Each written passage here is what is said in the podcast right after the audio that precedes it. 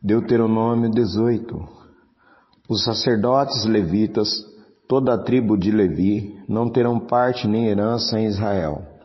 Das ofertas queimadas do Senhor e da sua herança comerão, pelo que não terão herança no meio de seus irmãos. O Senhor é a sua herança, como lhe tem dito.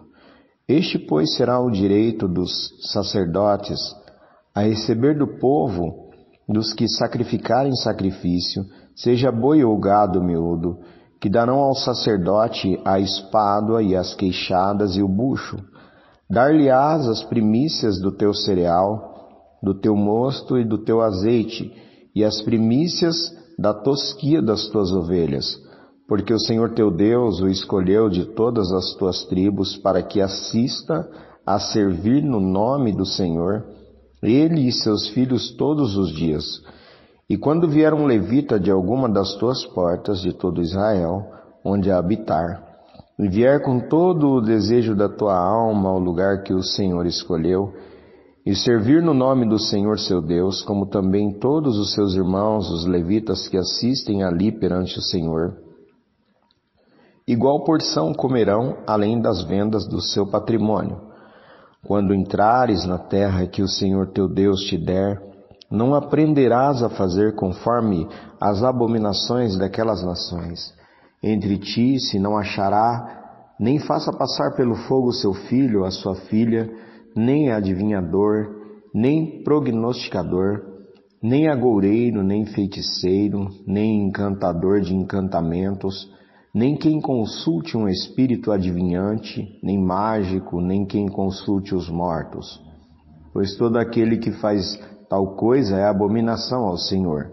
E por estas abominações o Senhor teu Deus as lança fora de diante de ti. Perfeito serás como o Senhor teu Deus. Porque estas nações que hás de possuir ouvem os prognosticadores e os adivinhadores, porém a ti o Senhor teu Deus não permitiu tal coisa.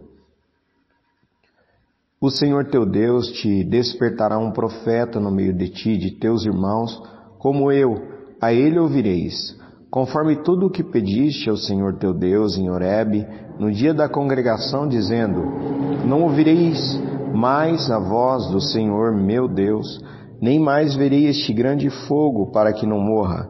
Então o Senhor me disse: Bem falaram naquilo que disseram. Eis que lhes suscitarei um profeta do meio de teus irmãos como tu, e porei as minhas palavras na tua boca, e ele lhes falará tudo o que eu lhe ordenar. E será que qualquer que não ouvir as minhas palavras, que ele falar em meu nome, eu requererei dele. Porém, o profeta que presumir soberbamente de falar alguma coisa em meu nome, que eu lhe não tenho mandado falar, ou que falar em nome de outros deuses, o tal profeta morrerá. E se disseres no teu coração, como conheceremos a palavra que o Senhor não falou?